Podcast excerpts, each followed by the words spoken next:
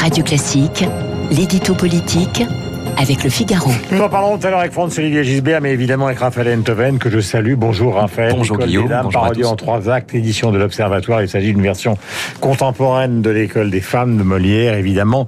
Euh, tout le monde le sait, c'est amusant parce que vous avez à la fois les mots et la poésie de la grammaire du XVIIe siècle et en même temps, vous entendez parler de colanta, de fellation et donc c'est évidemment quelque chose de tout à fait particulier. Nous sommes dans un monde post-MeToo totalement libéré et le cœur de tout ça, c'est évidemment le théâtre comme Molière et c'est signé donc Enthoven. Les terrasses ont rouvert, on change de sujet. Les spectacles reprennent. Ce début de liberté retrouvée sera-t-il mis au crédit d'Emmanuel Macron? Est-ce que vous êtes sorti hier soir, mon cher Guillaume? Écoutez, bah, Comme tout le monde, j'étais prendre une bière euh, à la terrasse du bistrot au pied de chez nous. Ça faisait plaisir de revoir, euh, de revoir tout le monde. Et c'est vrai qu'un vent de liberté souffle à nouveau et donc le moral des Français va s'améliorer. Il y a un air de soulagement qui s'empare de chacun de nous, même si les assouplissements restent progressifs, très progressifs même. Mais est-ce que la joie de ces libertés retrouvées va s'exprimer en reconnaissance envers celui qui les a octroyées? En la matière, rien n'est automatique. Les dirigeants le savent bien et Macron aujourd'hui aussi. Les mauvaises nouvelles leur sont systématiquement imputées, mais les bonnes rarement. Pourtant, il serait injuste de minorer le rôle personnel du président de la République dans ce calendrier du retour à la normale.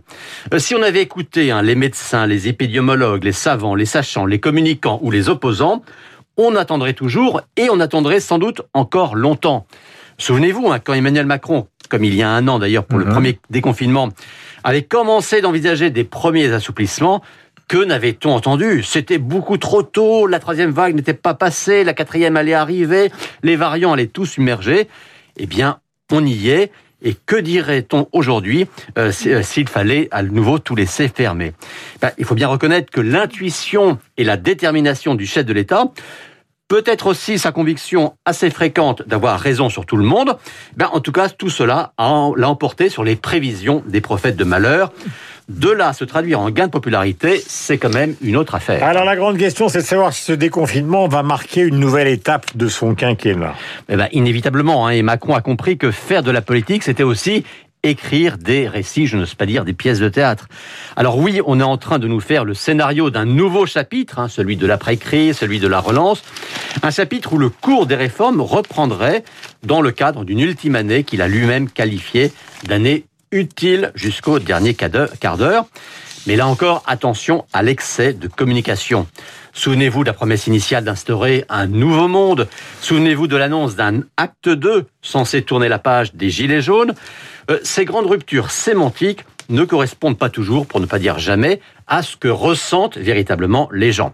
Alors, quand on programme, quand on proclame que plus rien ne sera jamais comme avant, que l'on s'engage à se réinventer, ce sont des grandes formules, mais qui laissent sceptiques.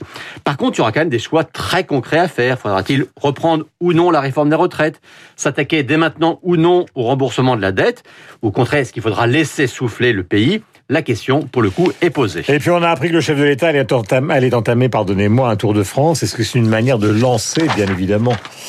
La réponse est dans la question, une campagne présidentielle. Eh oui, il serait naïf de ne pas le croire, mais on le disait, hein, personne ne connaît l'état réel des Français au sortir de ces 15 mois d'exception. Donc avant de relancer son action, eh bien Macron doit reprendre le pouls du pays pour comprendre comment le remettre en route. Et c'est aussi pour cela que, comme il le dit, il va reprendre son bâton de pèlerin. Voilà, un soupçon de télévision, car il y a un film fantastique ce soir, si vous ne l'avez pas vu, sur W9.